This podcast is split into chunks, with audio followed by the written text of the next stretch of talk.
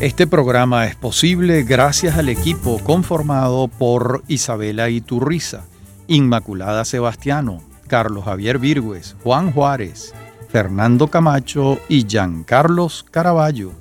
También puedes seguir la transmisión en vivo en mundour.com. Debes buscar la pestaña de radio en vivo, bajar y darle clic en Unión Radio 90.3. Recuerda que nos puedes seguir en arroba Mundo Web y arroba Radio Escuela UR.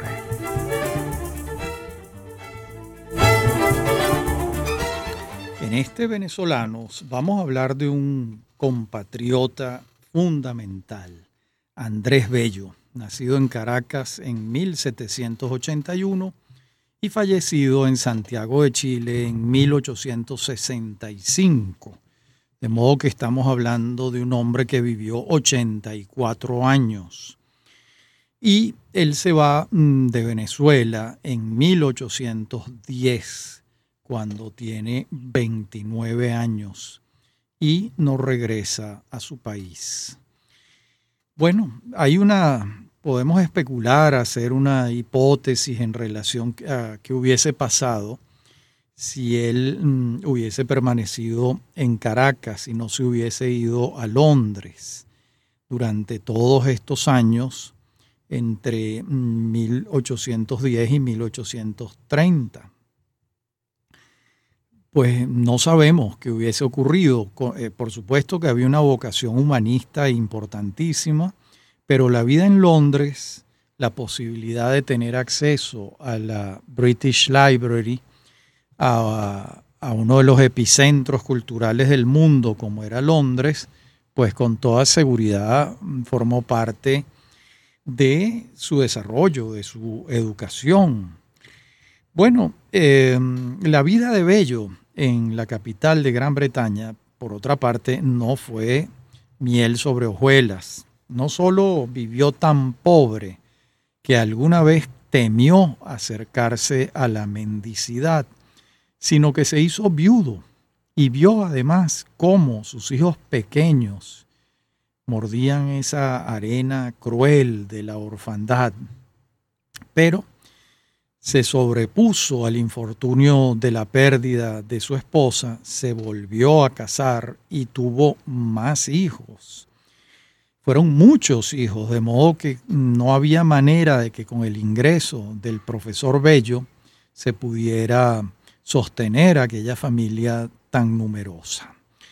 La vida de este gran venezolano la podemos organizar en tres etapas. Vamos a señalarlas. Una primera etapa que comienza con su nacimiento en Caracas, y que culmina con el viaje a Londres en 1810. Esa es la etapa venezolana. Una segunda que se inicia ese día que llega a la Grafton Way en Londres y se aloja en la casa de Francisco de Miranda cuando tiene 29 años. Y esa segunda etapa va a concluir en el instante en que zarpa hacia Chile cuando tiene 48 años. Esta es la tercera y última etapa, es la plenitud chilena que concluye con su muerte a los 84 años en 1865. De modo que tenemos tres etapas muy bien delineadas, Caracas, Londres, Santiago de Chile. Y además esto permite organizar su obra poética, por ejemplo. El periodo caraqueño mm, nos ofrece una lírica bucólica, aquella que Piconzalas llamó sueño virgiliano, esa poesía que se declamaba en la casa de los Justaris y que luego fue publicada por Bello después de haber pasado por el crisol de sus severos criterios selectivos. Pues esta no es su etapa poética más luminosa. Esta etapa, es, de esta etapa, por cierto, es la letra de la canción Gloria al Bravo Pueblo, atribuida a Vicente Salias, cuando las investigaciones de Alberto Calzavara señalan que fue obra de Andrés Bello. el estudio de Calzavara, donde esto queda bastante bien documentado, se titula Historia de la Música en Venezuela. Fue publicado por la Fundación Pampero en 1987. Allí Calzavara reproduce la partitura que publicó el periódico El Americano. Este periódico se imprimía en París y publica la partitura el 16 de febrero de 1874. Luego, esta partitura la reprodujo en Venezuela el periódico La Opinión Nacional el 10 de marzo, pocos días después. Y allí queda claramente establecido que el autor de la letra del Gloria al Bravo Pueblo es Andrés Bello y que el autor de la música es Lino Gallardo. Calzavara rastrea el origen de esta confusión en cuanto a la música y haya que el primero que sin pruebas se la atribuye a Juan José Landaeta fue Salvador Llamosas en 1883, fecha en la que Guzmán Blanco organizó la apoteosis bolivariana con motivo del centenario del nacimiento de Simón Bolívar. Hasta ese momento, nadie dudaba de la autoría de Lino Gallardo, aunque el 25 de mayo de 1881, cuando Guzmán Blanco decreta que el Gloria al Bravo Pueblo sea el himno nacional, no se menciona a ningún autor.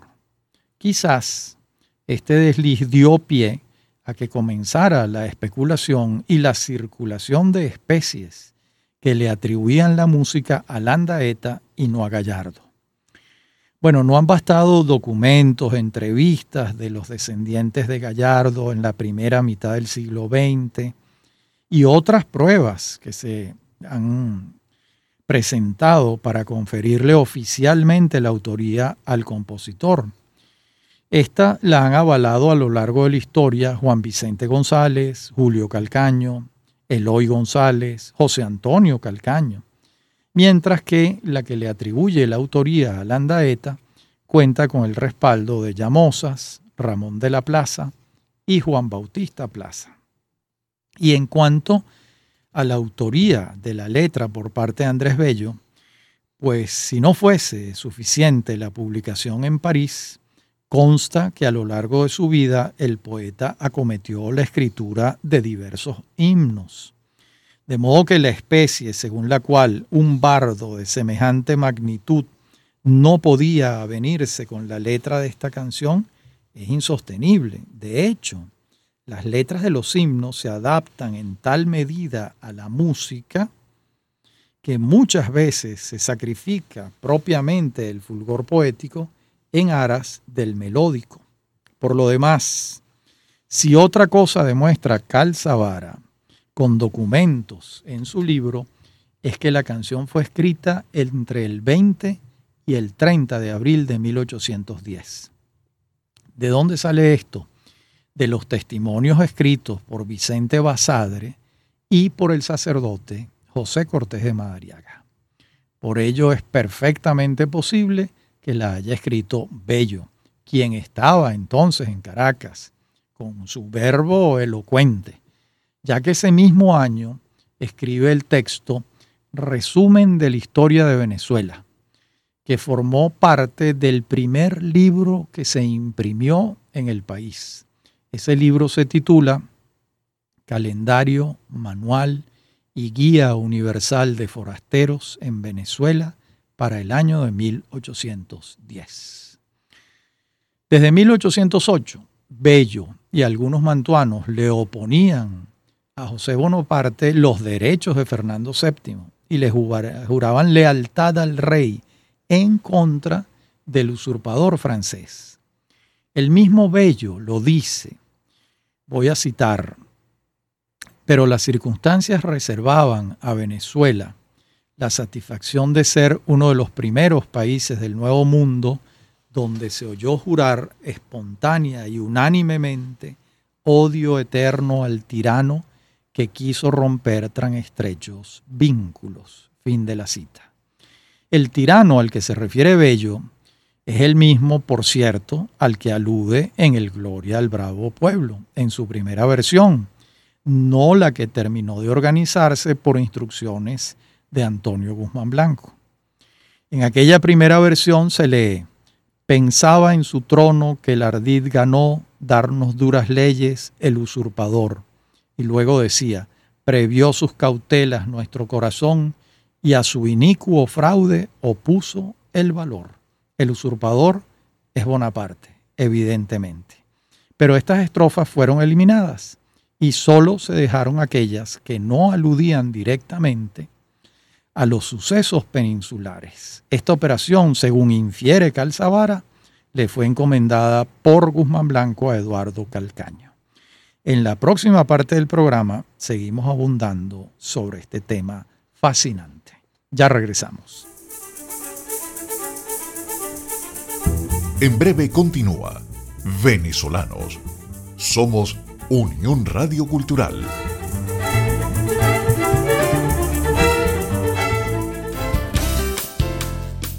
Estás escuchando Unión Radio Cultural.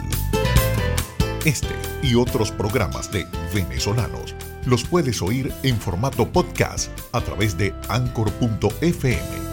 Para alguna sugerencia sobre este espacio, pueden escribirnos al correo rafaelarraiz.com y en Twitter, arroba rafaelarraiz.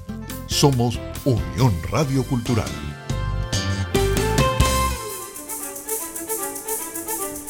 Estamos de regreso con Venezolanos. Somos Unión Radio Cultural.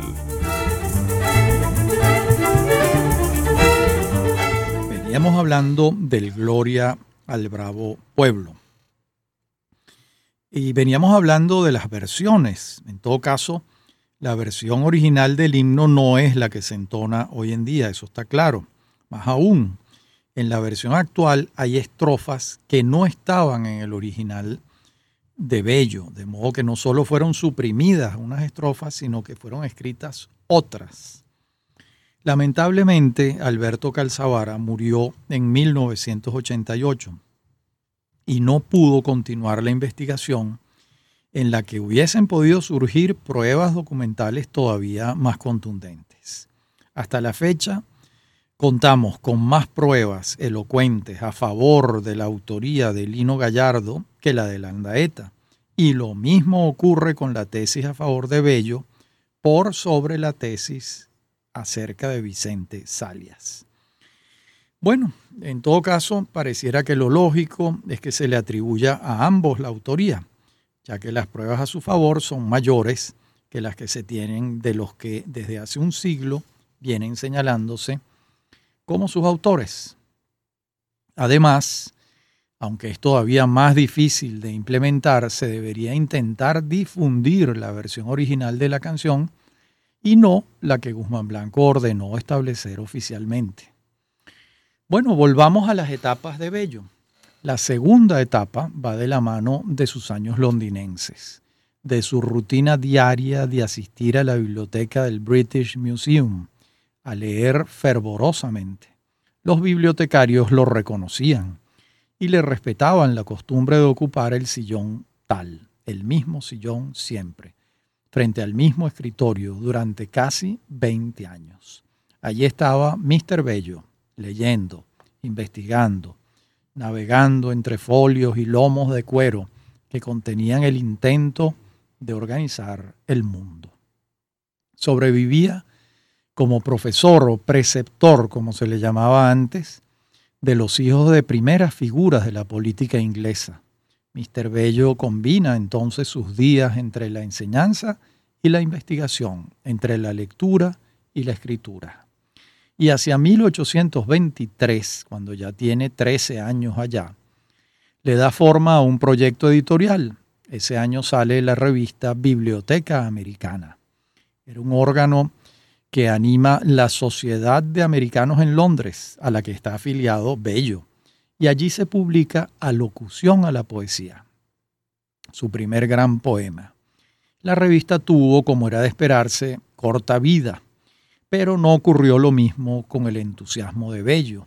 Esta vez se embarca en un proyecto solitario, hacer otra revista que llevará por nombre Repertorio Americano En el primer número publica su famosísimo poema Silva a la agricultura de la zona tórrida. Estamos en 1826. Y según Emir Rodríguez Monegal, el gran crítico literario uruguayo, en su libro El otro Andrés Bello del año 1969, afirma lo siguiente. Cito, se produce en la situación literaria y poética de Bello una transformación tan sutil que ha sido muy poco advertida, sino totalmente ignorada por sus biógrafos y críticos. En esos tres años, Bello madura rápidamente su estética y su visión creadora. Como crítico, salta del eclecticismo sazonado con que contempla el crepúsculo del neoclasicismo en sus artículos de la biblioteca a la comprensión de poetas y estéticas del romanticismo triunfante. Como poeta, madura su visión americana y produce la silva a la agricultura de la zona tórrida. Fin de la cita. Encuentra Rodríguez Monegal una diferencia entre la locución y la silva, obviamente a favor de esta última. Cree el crítico uruguayo que entre una y otra se afina la visión bellista de la circunstancia americana. Incluso llega a atribuirle este cambio al trato cotidiano de Bello con Olmedo. En efecto, este dato es valioso, pero de ninguna manera única. Las preocupaciones americanistas de Bello son de larga data. Lo que sí puede ser cierto, y aquí apunta muy bien Rodríguez Monegal, es que la presencia de Olmedo en Londres a partir de 1824 entusiasma a Bello en el avance de su silva. Eso sí, de hecho, el proyecto de las silvas lo viene afinando desde antes de la fundación de la Biblioteca Americana, como bien lo demostró Pedro Pablo Barnola, sacerdote jesuita, en su estudio introductorio al tomo 2 de las obras completas de Bello, en 1962. Ambos textos, la locución y la silva, formaban parte de un largo poema que se titularía América y que estaría formado por las silvas que el autor ya había compuesto. Por diversas razones, el poema América nunca se publicó como tal, mientras que la locución y la silva sí. Es cierto, que la silva es un poema de mayor importancia que la locución, no cabe la menor duda. Y es probable que esta profundización de la mirada se haya dado en Bello por diversos motivos, entre ellos el diálogo intenso de los americanos de entonces en Londres, entre cuyos contertulios estaba Olmedo. Ha debido sentir Bello que llegaba el momento para el cual se había preparado durante tantos años darle cuerpo a una idea, pasar del triunfo sobre la corona española a la construcción de una república, y de allí que comenzara por nombrar sus elementos. Ha debido sentir que la tarea de su compañero ya estaba concluida. Me refiero a Bolívar, aunque Bolívar no lo pensara así, y ha debido sentir que debía alzar su voz creadora. La obsesión americana de Bello estaba sembrada en él desde sus tiempos coloniales en su Caracas natal. Pero era ahora, después de años de destierro, cuando podía expresarse en toda su magnitud. De allí que la silva la agricultura de la zona tórrida, aun siendo su poema más acabado, su poema fundacional, sea también pieza de un proyecto al que Bello le imaginaba diversas facetas. Ese proyecto americano del caraqueño se expresaba de manera excelsa en su poesía, pero también lo hacía en su labor de docente. Lo hizo luego en su tarea de legislador y ya se expresaba en sus estudios lingüísticos y en su tarea de filólogo. El Bello de Londres, así como el de Caracas, está preparándose, sin saberlo, para ser uno de los arquitectos intelectuales del nuevo mundo la obsesión americana ya manifiesta en la locución, encuentra un cauce más hondo, menos anecdótico, más universal en la silva. Es como si el torrente que pide espacio en la locución encontrase mayor contención y en consecuencia mayor intensidad en los linderos que le fija la silva. La discusión sobre esta alternativa no es nueva, pero no por ello estamos relevados de intervenir en ella.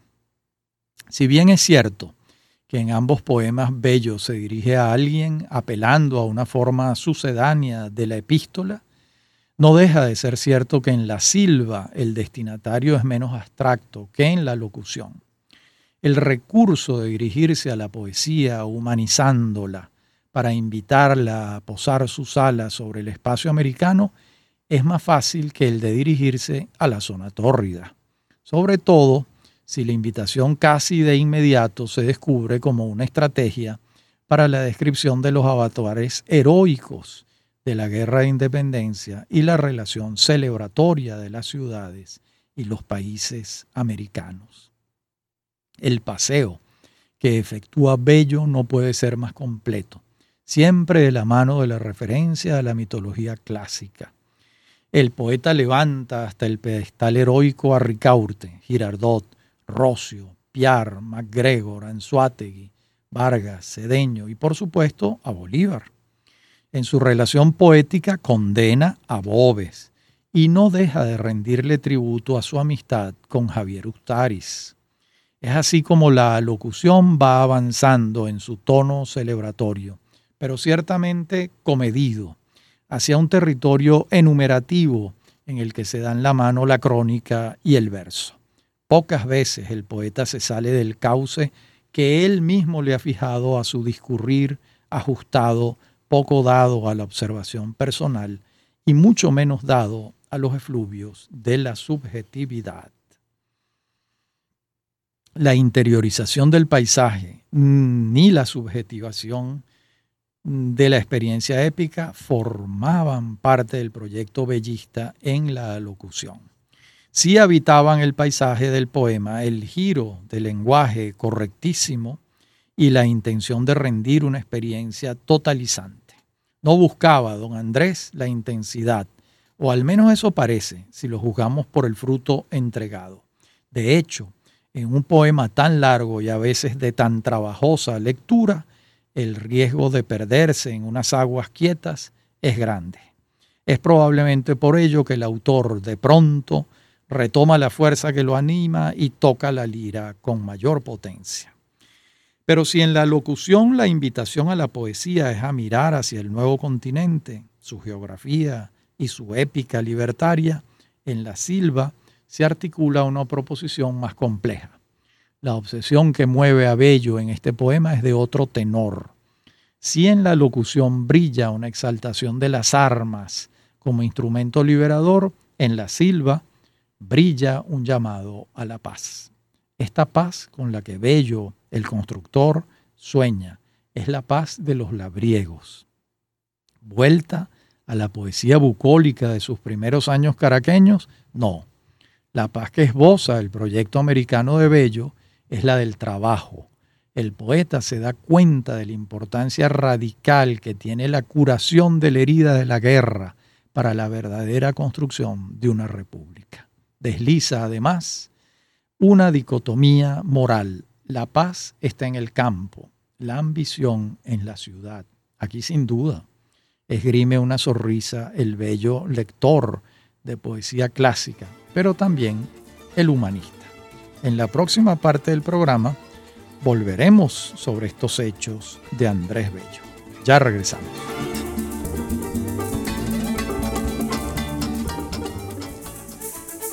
Detengámonos ahora antes de seguir en una anécdota muchas veces citada y forma parte prácticamente ya de la leyenda o del anecdotario bellista.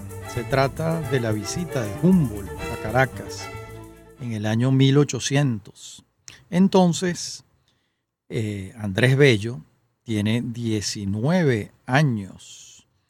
Eh, él era nieto del pintor Juan Pedro López y a la vez era hijo del abogado Bartolomé Bello, que eran dos personajes importantes de esa sociedad colonial. El pintor Juan Pedro López era un pintor importante en los últimos años del siglo XVIII. Y el doctor Bello, el abogado, también lo era. Y el hijo Andrés, deslumbrado con la presencia de Humboldt, sigue sus pasos y los pasos de su ayudante, Aimé Bonpland, a lo largo de sus indagaciones caraqueñas, pero no se sabe por qué no los acompañó en el ascenso al Ávila. De ese ascenso queda el relato del sabio alemán en su libro fundamental, El viaje a las regiones equinocciales del nuevo continente. Al parecer, el interés botánico del joven poeta Andrés Bello se vio súbitamente fortalecido cuando Humboldt le abrió las puertas de su sabiduría.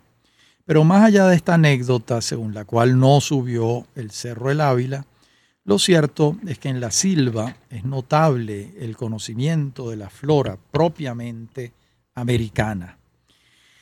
En ella es como si la ausencia de las figuras de la mitología clásica se hubiese cubierto por lo específicamente americano. En verdad hay dos flechas que está disparando Bello desde su proyecto americano. Por una parte, le da voz a lo particular, que es el patrimonio de estas repúblicas que están naciendo, que además necesitan fortalecer su individualidad. Y además busca Bello revelarle poéticamente un mundo a los europeos. Ese mundo sobre el que la taxonomía del varón de Humboldt ya ha hecho su trabajo. Ese es el que adquiere estatura poética, es el nombrado por el humanista caraqueño. Dos son los sujetos a los que Bello se dirige.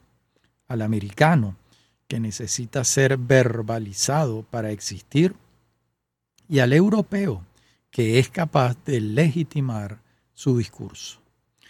La segunda etapa de su poesía concluye, como dijimos, en 1829.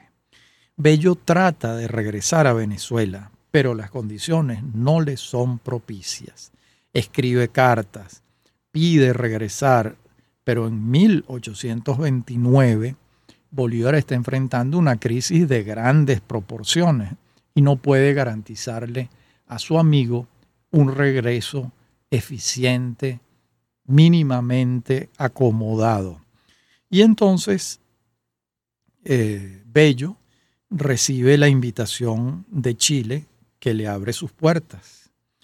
Y allá en Chile la presencia de Bello llega a tener un lugar de esplendor y él como maestro se convierte en un gran maestro.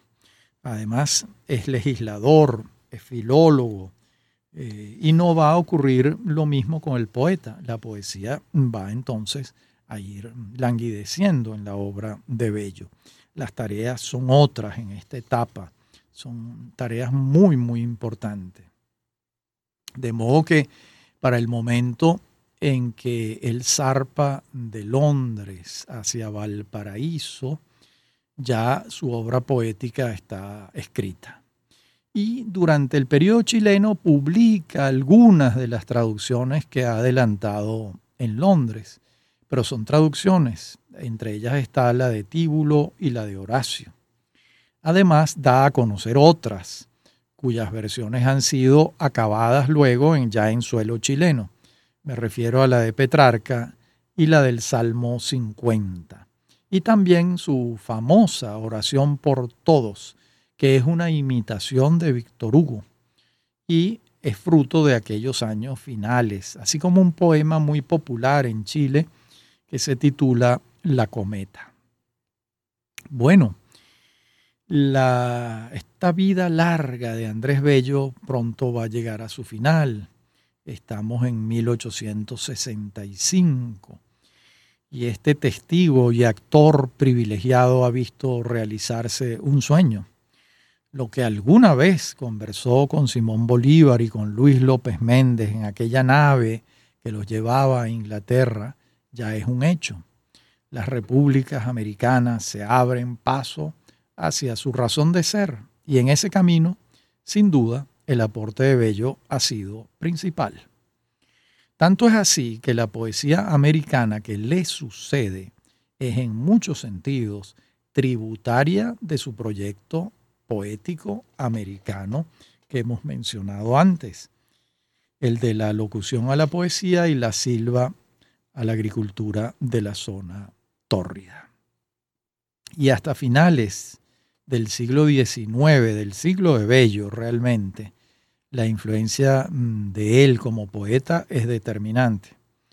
No solo queda su huella en los inmediatos sucesores que llevan el testigo más allá de donde lo encontraron, sino que también queden autores como Francisco Lazo Martí, casi 80 años después de la publicación de La Silva a la agricultura de la zona tórrida. Lazo Martí publica La Silva Criolla, que en alguna medida es una continuación o un homenaje a este poema iniciático e inicial de Andrés Bello. Pero su obra poética es una faceta de su labor creadora. Su labor creadora es monumental y el adjetivo no es gratuito. Allí se incluyen aportes principales. La gramática de Bello es un monumento insoslayable para los estudios de la lengua española, considerada por los conocedores como la gramática más importante después de la de Nebrija. Bello, el culto a Bello como gramático en España y en todas las academias de la lengua española del mundo americano es un culto sólido, consistente, recurrente.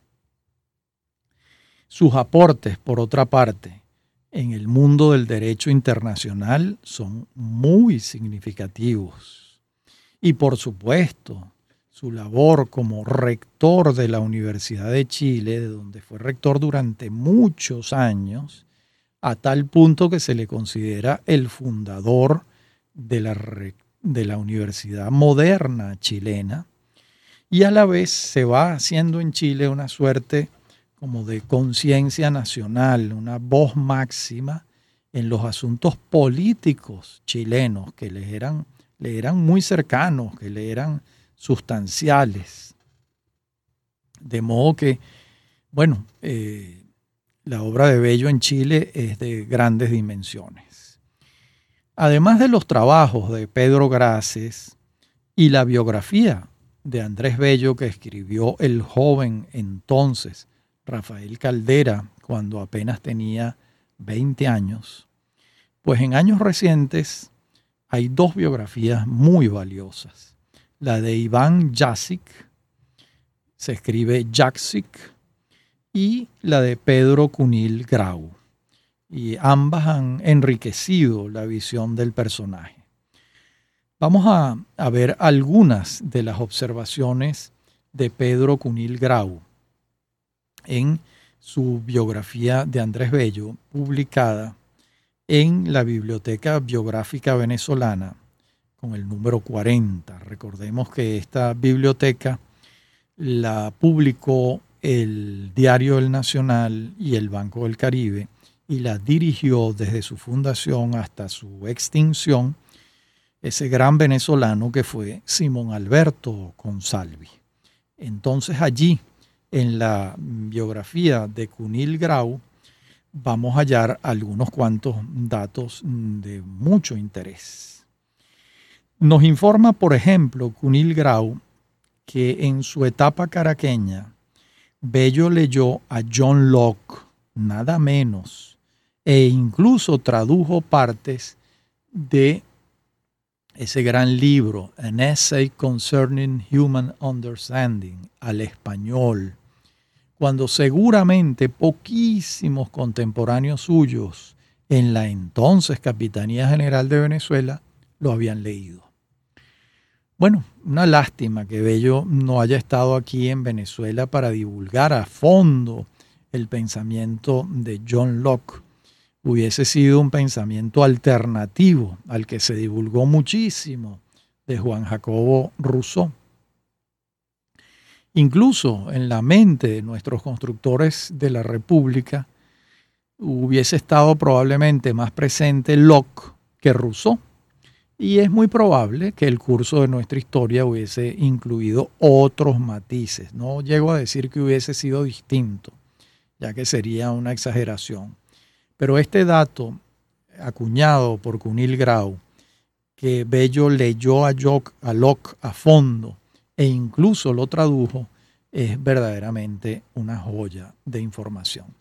En la próxima parte del programa vamos a seguir con estos aportes de Pedro Cunil Grau a la biografía de Andrés Bello, que se suman pues a las biografías conocidas, a los trabajos de Graces, a la biografía de Rafael Caldera e incluso a la más reciente de Iván Jasic. Ya regresamos. En breve continúa Venezolanos. Somos Unión Radio Cultural.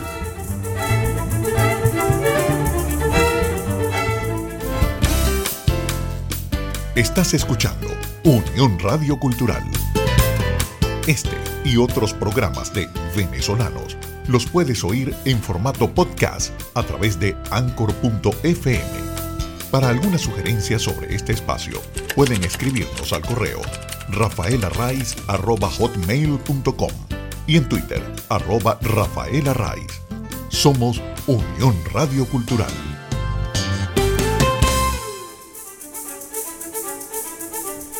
Estamos de regreso con Venezolanos. Somos Unión Radio Cultural.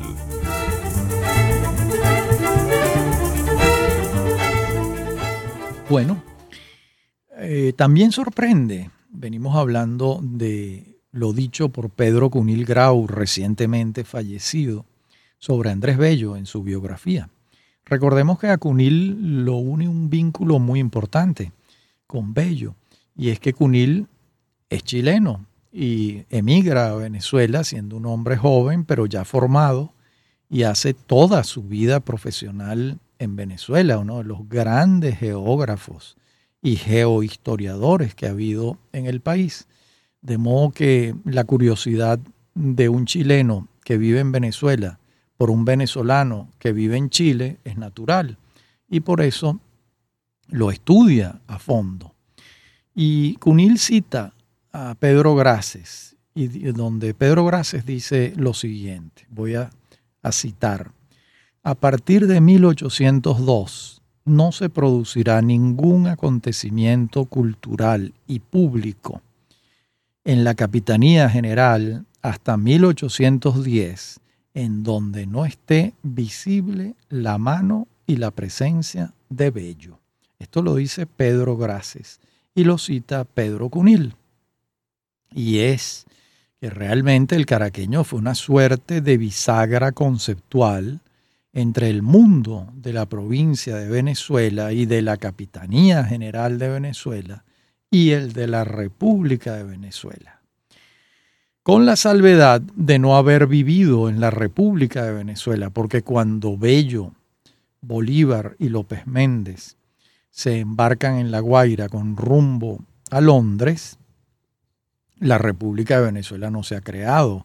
Esto está ocurriendo en 1810 y la República se crea en 1811. Eh, bueno, otro sesgo muy bien tratado por Cunil en su biografía es la batalla con el infortunio que sostuvo Bello. Esto fue una batalla denodada no solo me refiero a la etapa de gravísimas penurias que padeció en Londres, antes de que la República de Colombia lo empleara como secretario en la embajada, sino al encuentro con la muerte. Cuando digo la República de Colombia, me estoy refiriendo a ese periodo en el que los historiadores colombianos y venezolanos llaman la Gran Colombia, yo lo llamo Colombia porque la denominación Gran Colombia, como sabemos, jamás existió. Pero lo aclaro para que sepamos de qué periodo estamos hablando. Bueno, él enviudó de su primera esposa. Y de los trece hijos que tuvo con las dos esposas con quienes compartió la vida, el propio Bello vio morir a ocho. Hay que verle la cara a ver morir a ocho hijos. Bueno, esta tragedia no le invadió el ánimo hasta doblegarlo. Por el contrario, lo, se recuperó trabajando, trabajando, trabajando incesantemente. Es incomprensible de otra manera lo que hizo en Chile. Por ejemplo, en su país de adopción, redactó el Código Civil, reformó la universidad, ya que se, antes le dije que se le consideraba su fundador. Fue rector de la Universidad de Chile durante 23 años, es decir, entre 1842 y 1865, el año de su muerte. 23 años rector. Y si bien su gramática es muy conocida, celebrada por los especialistas como un monumento y agradecida por los usuarios con fervor, no es menos cierto que sus principios de derecho internacional, que es una obra menos advertida por el gran público, es una obra sumamente importante. Lo mismo ocurre con su obra de divulgador científico, que gracias a esta biografía de Cunil ahora va a poder conocerse mucho más, ya que Cunil hace énfasis en ella, en su obra de divulgador científico y en la magnitud de esta obra. Quizás también se ignore que Bello mm, fue en alguna manera, de alguna manera, un autodidacta porque Bello estudia en la Universidad de Caracas y eh, obtiene una licenciatura en leyes, pero no se doctoró en los estudios de derecho. Eh, quizás absorbido por el trabajo en la Capitanía General, absorbido por la literatura, pero no avanzó hacia un doctorado como sí lo hizo su gran amigo Juan Germán Rocio. Pero eso no le resta el más mínimo mérito, porque su obra es su obra, independientemente de los estudios que él haya o no haya hecho. Y además, cuando él llega a Chile, son tantos los conocimientos jurídicos que tiene y que la mayoría de los abogados chilenos no tienen, que tuvieron que titularlo de manera excepcional dado que sus saberes estaban más que certificados, lo doctoraron por los conocimientos que tenía. Y hay otra faceta que desde Venezuela no se advierte con toda claridad y es la de la ascendencia, la autoritas política que tuvo Bello en Chile. Hay una lista de políticos de primer orden, varios presidentes chilenos, que lo tuvieron como su principal consejero. Era un sabio, era un maestro. A tal punto que su magisterio es de tal naturaleza excepcional que no hay otro que se le compare en Chile. Bueno, no tiene sentido especular qué habría pasado en Venezuela si en vez de enfilar su destino hacia el país austral hubiera llegado a La Guaira con sus maletas, los hijos que le quedaban y su sabiduría, pero eso no ocurrió. En todo caso, le calza perfectamente aquel refrán de nadie es profeta en su tierra. Hay una valoración preciosa y muy precisa de Mariano Picón Salas sobre su homólogo humanista, porque Picón Salas también fue un humanista y además tiene un vínculo muy importante con Bello. Y es que Picón Salas, buena parte de su formación universitaria, prácticamente toda, la hace en Chile. La influencia de Chile en ese grandísimo humanista venezolano, escritor, ensayista, que es Mariano Picón Salas, mm, se le debe en buena parte a la Universidad chilena. De modo que era evidente que Piconzalas en algún momento iba a hablar eh, de Andrés Bello. Y dice entonces lo siguiente. Unió como ningún otro letrado la vieja tradición colonial española con todos los nuevos impulsos que desde la revolución y el romanticismo empezaron a configurar el alma moderna. Esto es muy importante porque es un hombre de transición entre aquella España, aquella América española colonial y los nuevos vientos, las nuevas ideas que en materia literaria, filosófica, artística, mm, encarnaban, anidaban en el romanticismo. Sigue Piconzalas. Abrió al trato intelectual de otras naciones y otras culturas el entonces cerrado mundo hispanoamericano con la misma decisión que los héroes de la independencia lo abrían al trato político. Bueno, hemos referido antes eh, las lecturas de Locke y la traducción de ese ensayo maravilloso de John Locke. Sigue Piconzalas, su seria erudición, su sosiego, su don de análisis, su ponderado y rico juicio, sabían canalizar el frenesí. Toda su obra parece así un compromiso necesario entre la tradición y la modernidad. Qué buen juicio el de Piconzalas, qué acertado. Bien, hemos dado entonces unas vueltas por la vida y obra de ese venezolano excepcional que fue Andrés Bello en nuestros venezolanos, en este programa en homenaje a él. Mi admiración por Bello es total, absoluta, uno de los grandes venezolanos. Cuánto lamentamos que no haya regresado de Londres a Caracas y, sin embargo, pues cuánto celebramos que haya podido mm, materializar una obra de tanta importancia para un país hermano como es Chile. Bien, muchísimas gracias como siempre por su atención y nos vemos en nuestro próximo encuentro de nuestro programa Venezolanos, un programa sobre el país y su historia.